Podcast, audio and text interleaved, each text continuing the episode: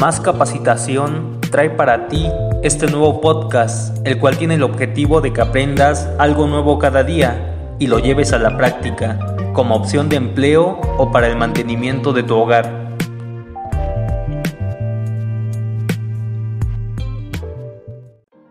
Debido a que los módulos fotovoltaicos generan electricidad en las horas de sol, el mayor problema con el que nos encontramos es el almacenamiento de la energía producida para que pueda ser utilizada en la noche o en algunos momentos del día en los que haya baja radiación.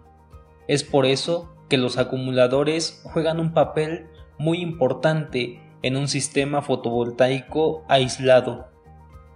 En la actualidad, para un sistema fotovoltaico aislado no se utilizan baterías de arranque tradicionales como las que utilizan los automóviles, sino que se utilizan baterías de tipo estacionarias, que a diferencia de las baterías de automóviles que fueron diseñadas para ofrecer una alta intensidad de corriente por un periodo muy corto de tiempo, es decir, durante el arranque, las baterías de tipo estacionarias fueron diseñadas para ofrecer una cantidad constante de corriente durante un largo periodo de tiempo,